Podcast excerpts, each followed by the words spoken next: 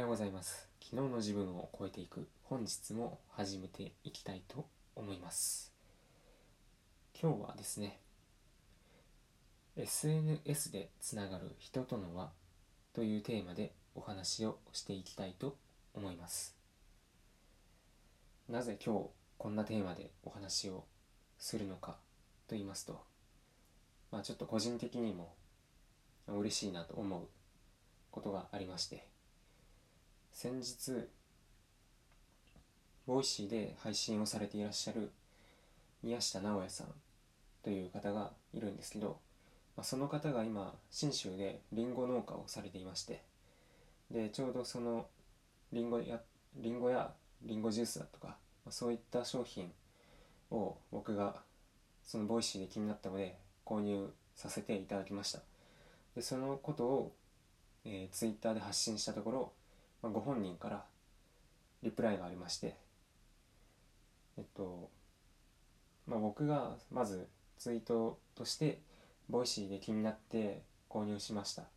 やっぱり何か買うにしてもその商品やその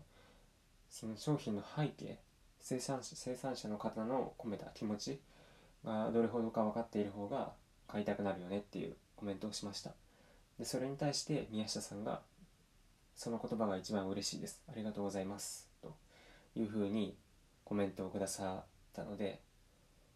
こう、これまでの自分の中で何か物を買う時に、そのものを作っている方とつながったことがなかったので、なかなかこういうふうに自分の買ったものを実際に作っていらっしゃる方とコミュニケーションを取る機会、まあ、これが貴重だなっていうふうに感じるとともに実際にこういうふうにコメントを返していただいたいて嬉しく思いました。でまだ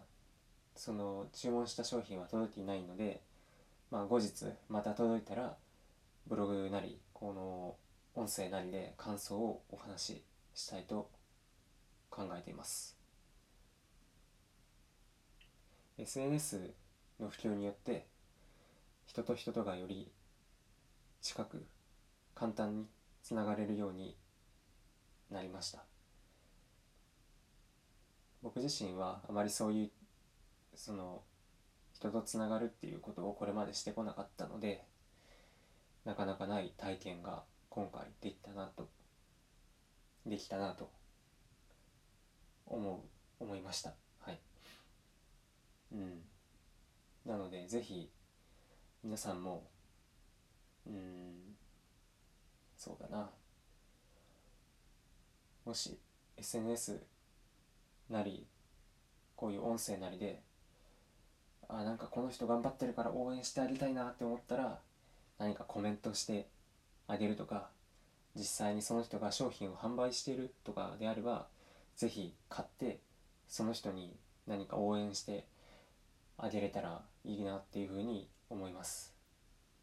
ということで今日は SNS でつながる人との輪というお話をさせていただきました。それでは今日の放送はこれでおしまいです。